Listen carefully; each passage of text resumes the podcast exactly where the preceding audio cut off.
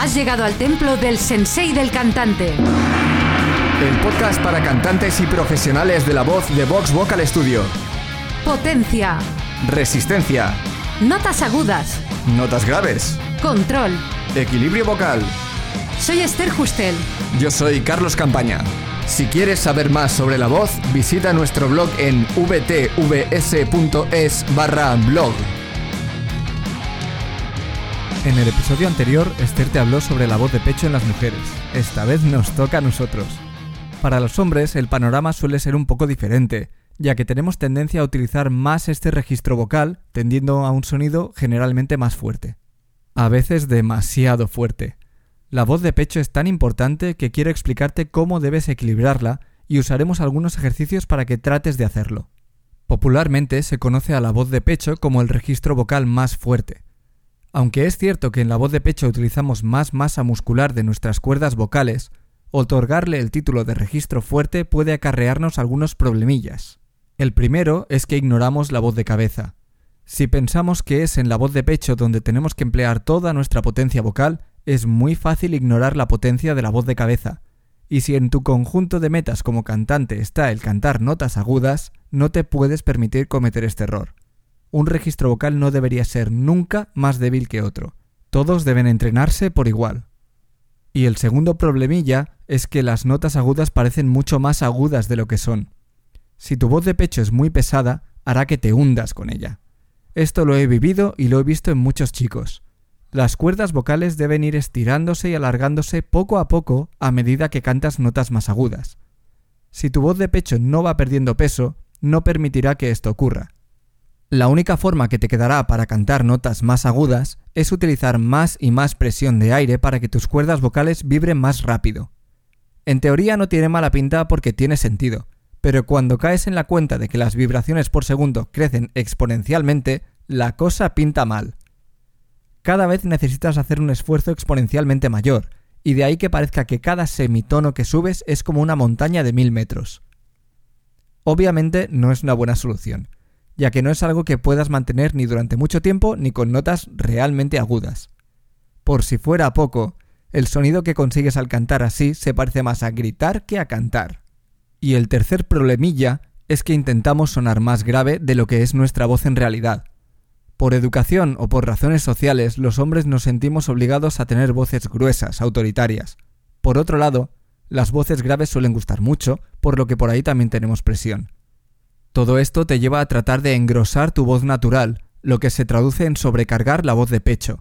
Esto es especialmente un problema para los hombres que no tenemos una voz grave, los tenores, por el simple hecho de que nunca sonaremos como un barítono o como un bajo, aunque este problema también les afecta a ellos. Caer en esta trampa es muy peligroso por dos razones. Primero, atrofia los músculos del registro agudo por el simple hecho de que apenas los utilizas. Y segundo, al no poder engrosar tu voz de forma natural, los músculos externos de tu cuello intentan cumplir esa función, granjeándote un montón de tensiones nuevas. Todos estos problemas nos acarrean consecuencias como cantantes. Cada vez reniegas más de las notas agudas, pensando que simplemente no puedes cantarlas porque tu voz es así, y te quedas solo en tus notas graves, en tu voz de pecho. Una pena porque esto acortaría drásticamente tus opciones estilísticas. Al utilizar principalmente la voz de pecho, la voz va perdiendo flexibilidad y cada vez cuesta más moverse entre notas. Y a cada año que pasa esto se hace más difícil. Y finalmente, debido a esa falta de flexibilidad, la afinación se acaba resintiendo. ¿Y cuál es la solución? Pues todo pasa por entender que la voz de pecho no es algo estático.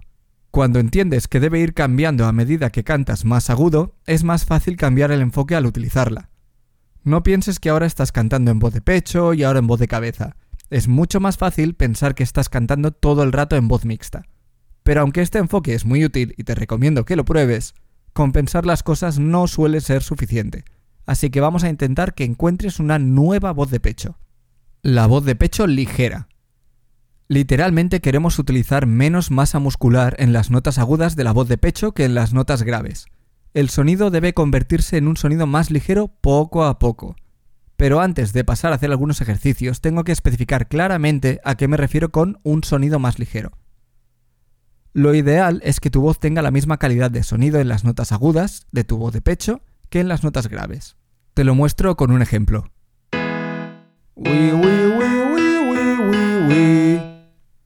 Pero es muy común aligerar la voz utilizando un sonido más airoso, así.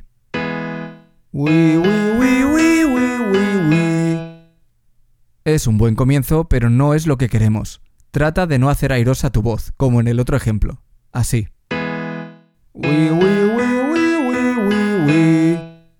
Y ahora sí, te dejo el ejercicio para que puedas practicarlo. Hazlo a un volumen bajo para que te sea más difícil utilizar demasiado peso en tu voz de pecho. Recuerda, no tengo forma de saber si este ejercicio es lo que necesitas ahora mismo en tu voz. Eso tienes que decidirlo tú. Y si sientes cualquier molestia al hacerlo, para inmediatamente. Empezamos.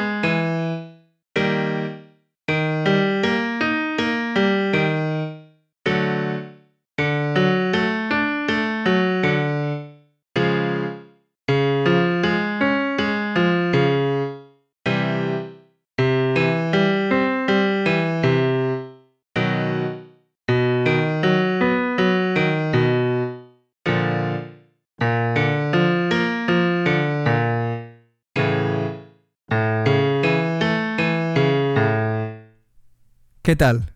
Si todo ha ido bien, habrás encontrado una forma nueva de utilizar tu voz de pecho, una forma más ligera pero sin ser airosa. Esto es necesario para empezar a preparar tu voz para cantar en el primer puente, en el passaggio, por lo que cuanto más lo practiques, más fácil te será cantar notas más agudas. Pero la verdad es que es muy difícil hacerlo bien a la primera, y es más probable que te hayas encontrado con que o bien tu voz pasa a falsete o a voz de cabeza, o bien no consigues aligerar tu voz de pecho. En otras palabras, o sueltas demasiado peso de tu voz de pecho, o te cuesta mucho hacer las notas agudas del ejercicio sin esfuerzo. Ejemplificado sería así. Demasiado peso en la voz de pecho.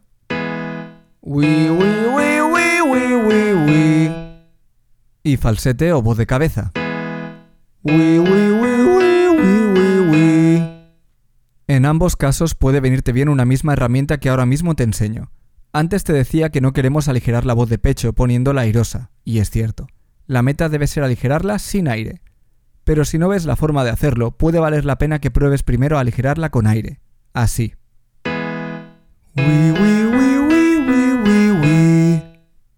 Esto no es falsete ni voz de cabeza. Sigue siendo voz de pecho, aunque airosa, desde el principio.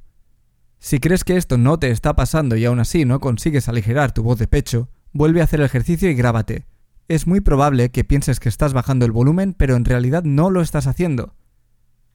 Antes de acabar el episodio, te vuelvo a poner la escala del ejercicio por si quieres volver a practicarlo o quieres probar a hacer un sonido más airoso para ver si consigues aligerar peso en la voz.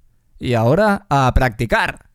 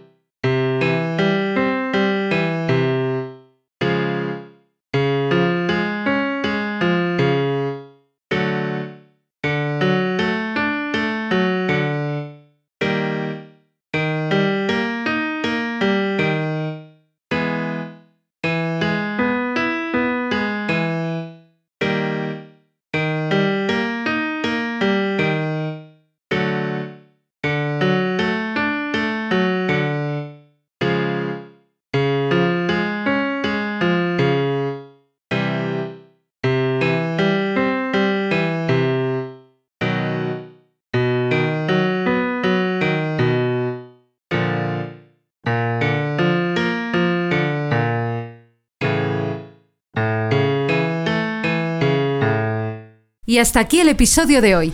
Gracias por escucharnos. Si te ha gustado y quieres más, hazte fan del sensei. Únete a nuestra comunidad de cantantes para aprenderlo todo sobre la voz. Visita vtvs.es barra sensei-fan